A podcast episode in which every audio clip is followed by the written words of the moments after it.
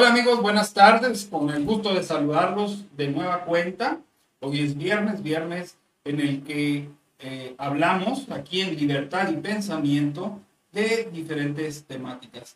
Como cada viernes se encuentra aquí conmigo el licenciado Enrique Escobar. ¿Cómo estás, Enrique? Bien, bien, aquí saludando a toda la, gente que nos hace el favor de escucharnos, tanto aquí en la transmisión en vivo como por ahí eh, en Spotify, ya más tardecito que estará, estaremos subiendo el, el, capítulo de hoy. Muy contentos de estar un viernes más en este nuevo capítulo de, de Libertad y Pensamiento y también doblemente contentos porque contamos con la presencia de un invitadazo aquí, el maestro Constantino Hernández, a quien recibimos con un abrazo. ¿Cómo está, profe?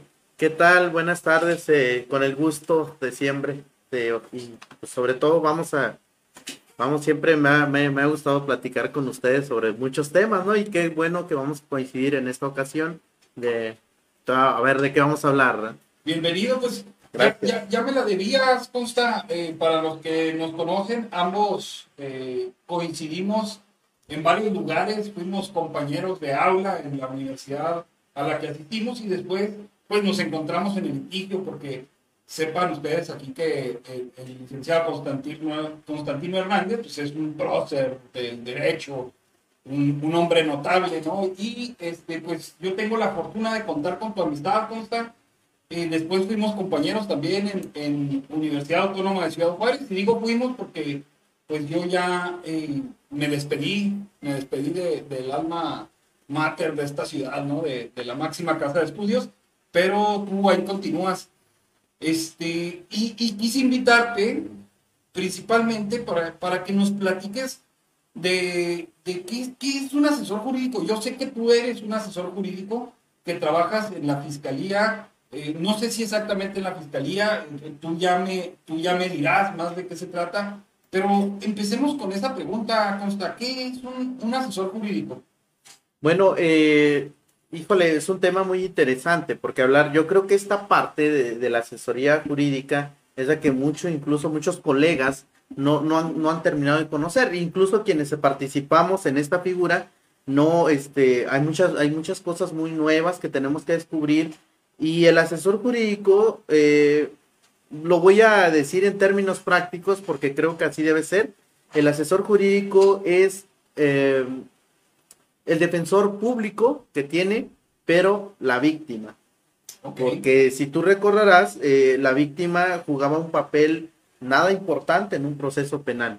Se le reconocía al imputado, al sentenciado, siempre tenía derecho a ser asistido por un, cuando no tenía las posibilidades económicas de, de, de pagar un asesor, de, perdón, un defensor privado, entonces el Estado le brindaba ese, es un asesor eh, público, perdón, un defensor público. En este caso, las víctimas, a, raíz de la reforma este, constitucional de 2011, nos abre ese, ese espacio para qué? Para que la víctima pueda incursionar eh, acompañado de un asesor jurídico público. Primero es un asesor jurídico privado y si no tiene la posibilidad de pagarlo, entonces ahora sí el Estado tiene la obligación de, de, de brindarle un asesor jurídico público. Muy bien. Oye, siempre existió esta figura de, del coadyuvante del Ministerio Público. ¿Es, ¿Es diferente, similar, es la misma? No es la misma. Eh, el coadyuvante creo que tenía, eh, tenía limitada su, su, actuación. Con esta figura del asesor jurídico se amplía ese catálogo de derechos a favor de las víctimas y ahora ya no, no, no, no solo puedes eh, coadyuvar a través del Ministerio Público, incluso eh, podemos irnos al extremo de que el asesor jurídico público puede ejercer la acción, eh, la acción penal privada. ¿no? Y, y, esto me, me, refiero al asesor jurídico público, pero también el privado. El privado, está, si tiene las posibilidades de ejercer esa acción, eh, la acción penal de, de esta manera, bueno, lo puede hacer. Oye, y está muy interesante ahí en esa situación porque en este caso la carga de la prueba es del asesor jurídico. Así, así es, así es. Bueno, y eso es lo complicado, ¿no? Que, o ese es el principal obstáculo que pudiéramos encontrar en esta, en eh, tratándose de este ejercicio, ¿sí? ¿Por qué? Porque entonces el asesor jurídico privado tendrá que tener eh, cámaras, videos, eh, toda la infraestructura para poder llevar a cabo, ahora sí, el ejercicio de la acción, de la acción penal. Y, sobre todo el presupuesto que tiene el Estado, ¿no? Eh, sí, pero mira, creo que también tenemos que ir viendo que sí se puede. Creo que es muy cómodo el abogado particular, como que también nos gusta la comodidad, ¿no? Porque el asesor, el, un asesor jurídico privado, si tiene no requieres tampoco de grande, de una infraestructura como en Estados Unidos, en algún otro país del mundo, sino que basta con que cuentes con una cámara, que cuentas con micrófonos, que cuentes con, bueno, con algo lo suficiente, pero no así en, exageración. Ok, ah, ah, esa parte es muy importante. Me, parece a mí, no, no sé si ustedes estén de acuerdo también, en que no está suficientemente explorada esta, esta función Inclusive en internet podemos encontrar memes, ¿no? Donde el asesor jurídico eh, únicamente dice en las audiencias, me adhiero a lo manifestado por el agente del Ministerio Público. Pero es que a veces, yo pienso que a veces esos memes no están, eh, no los podemos culpar pues a quienes hacen esos memes porque sí hemos visto ese tipo de, de asesores jurídicos en acción. O sea, es lo que hay, ¿no? Claro, eh, neta, y ahorita que me decía, dice John Enrique, me decía, es que me adhiero. No, es cierto. Lo cierto es que cuando las, bueno, no, no logro comprender cómo un asesor jurídico privado o público asista a una audiencia y solo con decir me adhiero o lo que di, o lo que dice la representación social estoy de acuerdo. No, me parece que la función de la asesoría jurídica, si bien es cierto, no, le, no, puede ir a, acreditar la, tanto la, comisión, toda la cuestión del delito o la, responsabilidad del imputado, podrá en esos casos coadyuvar, pero lo fuerte del asesor jurídico me parece que se tiene que centrar en el apartado de la reparación del daño. Ese es el apartado en donde, en mi caso como asesor jurídico, es donde mayor énfasis le pongo, ¿no? Porque ahí debe estar el trabajo, este trabajo exquisito del asesor jurídico. A ver, te, voy a poner un caso muy particular que tengo, es un caso real, ustedes disculparán que no hable de nombres, eh, fechas, etcétera, etcétera, entenderán que es por cuestión de eh, secreto profesional, cuestiones de ética, pero tengo un caso de una persona, consta, donde es una persona de escasos recursos, vive en el suroriente de la ciudad, tú, conoces la situación de esa ciudad, y atropella y priva de la vida a dos personas, desgraciadamente. la reparación del daño está en aproximadamente 1.800.000 pesos por, por, haber sido dos personas, ¿no? Por tener que pagar dos, dos, eh, dos compensaciones conforme a la Ley Federal del Trabajo, dos funerales, etc. Son como 1.800.000 pesos. Ni siquiera su casa en la que vive vale esta cantidad de dinero. ¿Cómo, soluciona ahí esa cuestión del asesor jurídico? Mira, eh, vamos a entrar en un terreno en la práctica se traduce muy complicado. Mira, cuando tú me dices que es una persona y pues hay un principio, un derecho de que nadie está obligado a lo imposible, pero esto no quiere decir que la víctima, porque ustedes recordarán que la víctima es la, es la última persona quien tiene, eh, quien, híjole, en quien recae toda esta, esta dolorosa, esta situación tan, tan dolorosa, ¿no? Entonces, cuando el imputado o el sentenciado no tenga la posibilidad económica de cubrir la reparación del daño, eh, para eso existe el procedimiento de la compensación subsidiaria. Esto quiere decir que a través de un proceso administrativo puede la víctima acceder de la reparación del daño y este y el y, prácticamente quien tiene que cubrir esa esa esa reparación sería el Estado. Ok, pero entonces sí se puede hacer, ¿no? ¿No será que también tienes que estar mediando esa situación? Claro, claro, porque mira, no es tan complicado. El hecho de llevar a cabo un procedimiento de insolvencia de la víctima, perdón, del imputado, porque el, para que el Estado pueda cubrir previamente debe existir un dictamen en donde el, en donde la, en donde el imputado no tiene la capacidad económica de cubrir, de, de, cubrir ese, esa reparación. Entonces, es en ese momento es cuando interviene, por eso se le llama de una compensación subsidiaria, pues, el, Estado la tiene que, cubrir. porque esa, esa cuestión viene del, derecho, ¿no? De la víctima a, ser compensada independientemente de si, si, si el, el activo del delito tiene dinero para pagar o no, ¿es correcto? Así es, es que, es que ya la víctima tiene, tiene, tiene una serie de, derechos y dentro de esto precisamente es la de reparar el daño, ¿no? Ahí vemos la Ley General de Víctimas a partir del artículo 60, 61, 62, 63, 64, vemos cómo debe ser esta, este tipo de reparaciones, ¿no? Incluso tú lo ustedes lo han visto, que hay, hay, hay, víctimas que no solamente dicen, yo lo único como, como parte de, una reparación del daño integral, lo único que quiero es que él se, disculpa con, se disculpe conmigo. Y eso es una medida de satisfacción, o sea, con eso tienes tú reparado el daño. Ahí tenemos muchos... desde el punto de vista de un defensor, como, como, lo soy yo, está excelente, ¿no? Porque si yo hablo con el asesor jurídico y dice, oye, mi víctima lo único que quiere es que se disculpe, Claro, claro, y bueno, pero esto siempre y cuando debe también llevar eh, uno cierto, debe cubrir ciertos requisitos, entre ellos que la víctima no ha sido coaccionada, bueno, que, que esa voluntad es libre. Exacto, ok, perfecto. Y yo, yo le quiero preguntar una cosa aquí que eh, esta es una de, cara de la moneda, ¿no? las víctimas que, que, dicen, yo nada más quiero una, una disculpa.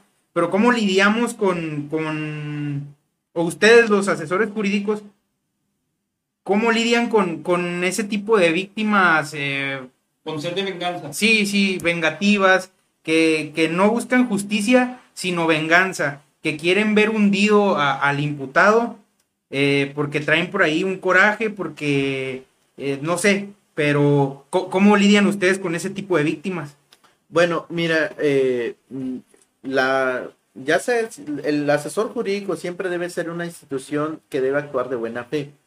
Y esa buena fe implica que también en audiencias, eh, en, cualquier diligencia, ya sean este, extrajudiciales o judiciales, eh, pues se, actúe de esta manera, ¿no? Así es. Pero ahora sí, si nos si pudiéramos encontrarnos con una situación de esta, por ejemplo, que dice, yo no quiero, yo lo que quiero es estar en la cárcel, ya me tocó, ¿no? Entonces, ¿cómo vamos a lidiar Únicamente nosotros estamos obligados a actuar conforme a derecho. No, la institución de la asesoría jurídica no es una institución que, que, va, este, que busca venganza, que busca, no, más bien, por eso le digo, se parte de la buena fe. Y creo que de la buena fe implica también tener esa, esa objetividad hacia con el contrario, ¿no? Y, pasa lo mismo con el decálogo del abogado, todo, ¿sí? Inclusive se encuentra ¿no? como un deber de las partes el principio de, lealtad, el principio de objetividad que, que debemos de seguir. Entonces, le atañe al asesor jurídico a ellos también.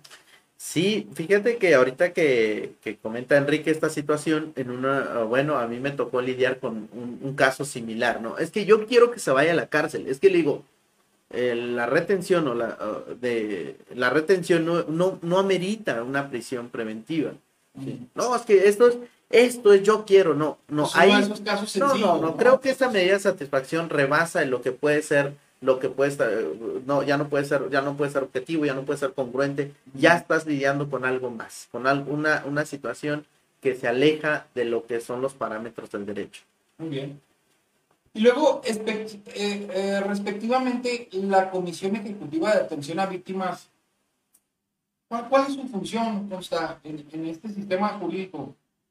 Mira, eh, eso es demasiado. Yo creo que la, la, es tan noble esta institución que se crea precisamente a raíz de que la víctima no era, era, no era, no era, tomado en cuenta en un proceso. ¿Cuántos, bueno, Enrique es más joven, pero tú y yo sí lo vimos, ¿no? Cuando la víctima es más, eh, no sé, perdían un familiar, este, cualquier delito. Y esto, lo un, en, eh, el único momento que se le veía a la víctima era el momento del hecho victimizante, ¿no? De ahí en el proceso, nada. Incluso el Ministerio Público cerraba carpetas, hacía lo que, lo que sea, ¿no? Y siempre, se, siempre esto se vinculaba con la impunidad.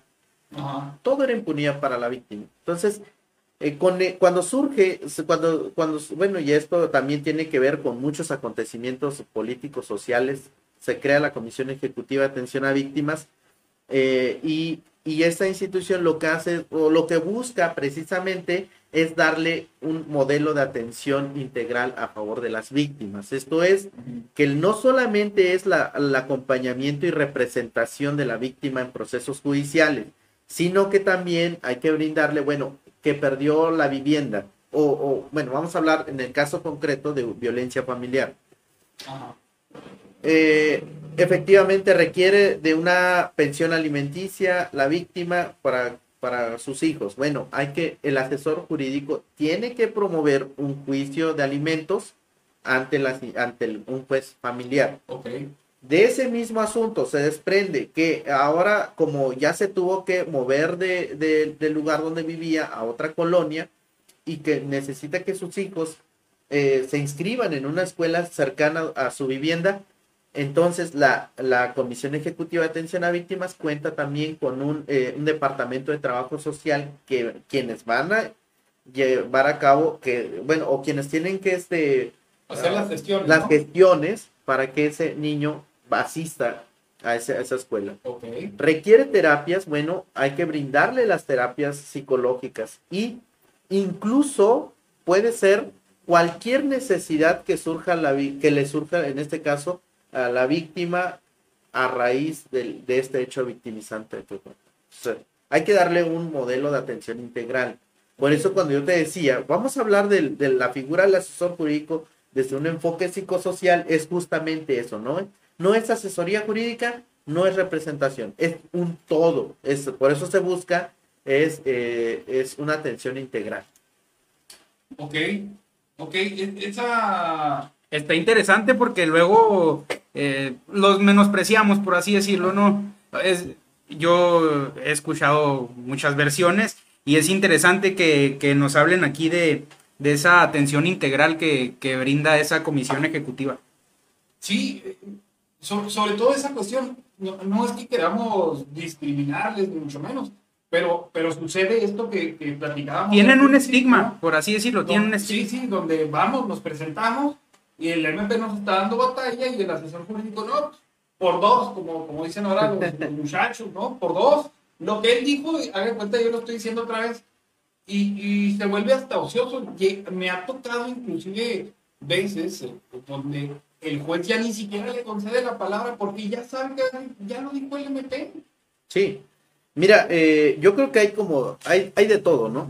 Si, si te das cuenta, uh, también yo he visto hasta defensores, ¿no? Defensores pésimos, ¿no? Se habla igual, igual con el asesor jurídico. Y digo, máxime cuando se trate de una, de una figura novedosa, ¿no? Cuando tú no sabes qué vas a hacer o hasta dónde puede llegar tu actuación. ¿Sí? De eso es lo que, de eso es lo que nosotros estamos, este, o es lo que finalmente muchos asesores jurídicos privados no lo han entendido. neta, este es, este es un espacio en donde pueden litigar, este, se puede litigar y muy bien. Yo creo que es donde todo el mundo le apuesta al dinero fácil y rápido, es representar a imputados.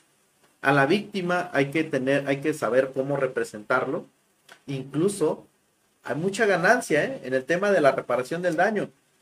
Y, me voy a, y yo creo que, eh, no sé, puede, darme un balazo en la pierna, pero en este momento el asesor jurídico privado puede, puede solicitar que le paguen sus honorarios el imputado. ¿Sí? Ok. Entonces, ¿qué puede decir? ¿Qué, cómo podemos compensar esta situación? Porque es ciertamente la víctima nunca, es, regularmente es el, es, el, es el sujeto más vulnerable en un procedimiento penal. este, yo creo que eso sí coinciden conmigo. Nunca. Sí, me ha tocado, por ejemplo, asuntos y, a ver, tú dime si a lo mejor es, es trabajo del asesor jurídico de tener este tipo de situaciones, pero por ejemplo, me ha tocado asuntos de alguna violencia de tipo sexual, ¿no? Un abuso sexual, una violación, donde la víctima, por ejemplo, es una niña menor de edad. Y mi trabajo como defensor es, es un trabajo feo, pero alguien tiene que hacerlo, presionarla, presionarla, presionarla, al grado que quizá diga, ¿saben qué? Yo ya me cansé, todo lo que hice es mentira y nos vemos, ya no quiero saber más. Y, insisto, quizá bien, quizá mal, no lo sé, pero quizá esta sea esa situación. Me ha tocado ver víctimas destruidas por los, por los abogados defensores, pero sí quiero aclarar, es algo que tenemos que hacer, no podemos no hacerlo.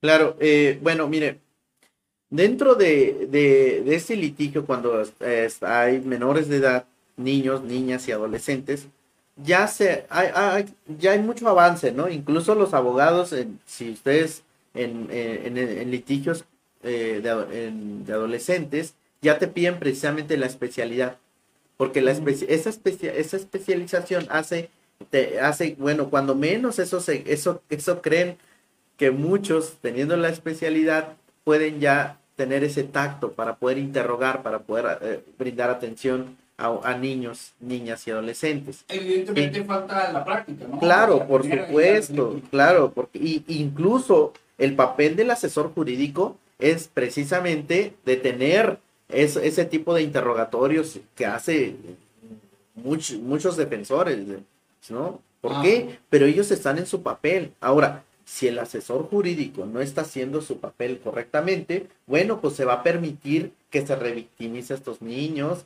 que sufran incluso, este, pues no sé, todo lo que me está diciendo, ¿no? Que pueden incluso retractarse ya, ¿no? Me ha tocado ver peritos que inclusive dicen, si sometes a esta menor a un interrogatorio muy duro, las, las terapias necesarias van a llevarte, ¿eh?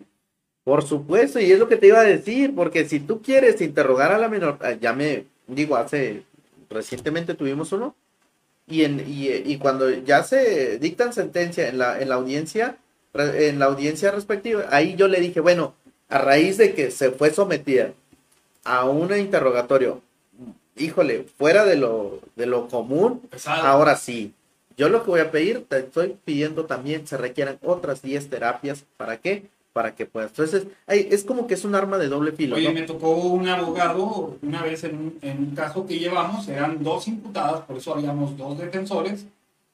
Era la, la menor, era la víctima, perdón, era menor de edad. Hizo cuatro preguntas. Inició su, eh, su interrogatorio preguntándole, ¿es lesbiana? Número dos, pregunta número dos. ¿Te gustan las niñas? Número tres, ¿has tenido relaciones sexuales?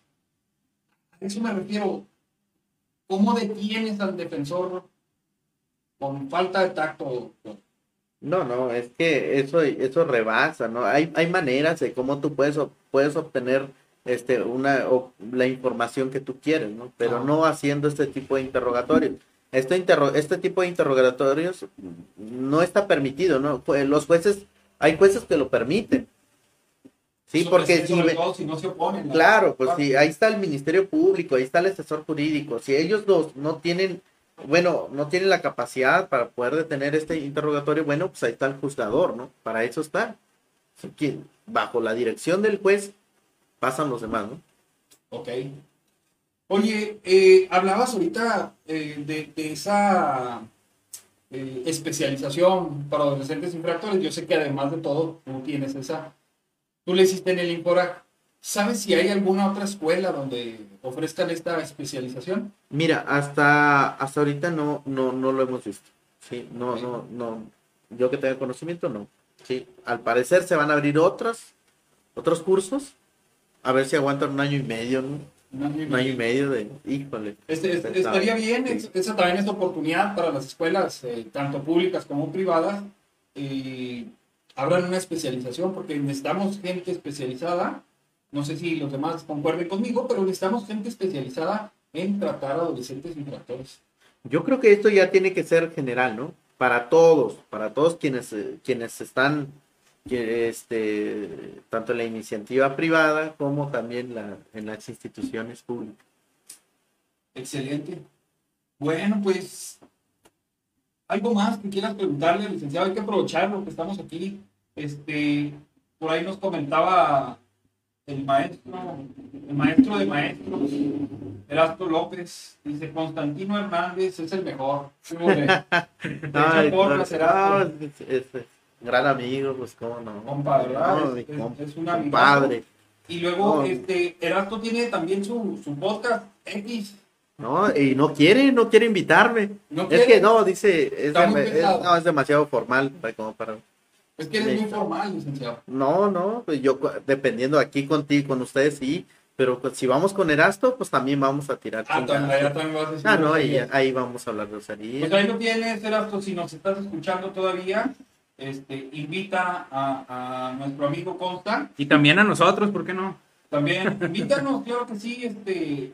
Eh, yo sí te escucho. Eh, yo también soy fan. Me gusta tu, estilo. Y, y a, los que no saben de qué estamos hablando, pues busquen a, a, a, nuestro compa, Erasto López, en su programa, en su podcast, X, X Podcast también. Una excelente producción, no como la nuestra, que está así muy, muy hechiza, pero bueno, aquí andamos haciéndonos competencia. Le mandamos, por supuesto, un saludote a Erasto. Y también, este, bueno, me tomo la libertad de, invitarlo también a, este nuestro podcast, Libertad y Pensamiento. Claro que sí, sería muy padre tener aquí. Oh, imagínate hablar de grillas con Erasto. Estaría ah, genial, ¿no? Este, ah, Erasto es también un maestro de la universidad, yo coincidí con él allá y este, ojalá, ojalá que algún día nos escucharas, Erasto, y te animaras a venir aquí a este humilde despacho. y que conste, yo, yo iba pasando y a mí me detuvieron. Ah, no querías venir. Pues yo vení, yo iba pasando por unos burritos aquí. iba pasando por los burritos. Así hacemos, eh, señores, con tal, señores y señoritas, con tal de traerles lo mejor posible. Por el día de hoy eh, ha sido todo no queda sino agradecer la atención que nos han puesto todos y cada uno de ustedes. Y por mi parte es todo. Me despido. No olviden visitar nuestras redes sociales. En Twitter nos encuentran como arroba rangel bajo abogado. En Spotify como Libertad y Pensamiento. Y en eh, la página de Facebook también es Libertad y Pensamiento Podcast. Hasta aquí eh, el día de hoy. Eh, nos vemos. Claro, este, pues invitarlos a que sigan en sintonía de nuestros podcasts, a que ahí por ahí nos comenten dudas, preguntas, temas que quieran que, tratemos en, en, este su podcast y también que le den like a nuestra página del despacho Rangel y Asociados este, también quiero agradecerle profundamente al maestro Constantino Hernández por aceptar esta nuestra invitación a participar en este capítulo número 14 ya, ¿no? Una cosa así. Este, y bueno, pues aquí nos despedimos, maestro. Muchísimas gracias por la invitación. Siempre es un placer estar con ustedes y pues, con la con la gente que nos también nos escucha, ¿no? Perfecto. Bien, entonces, amigos, hasta la próxima.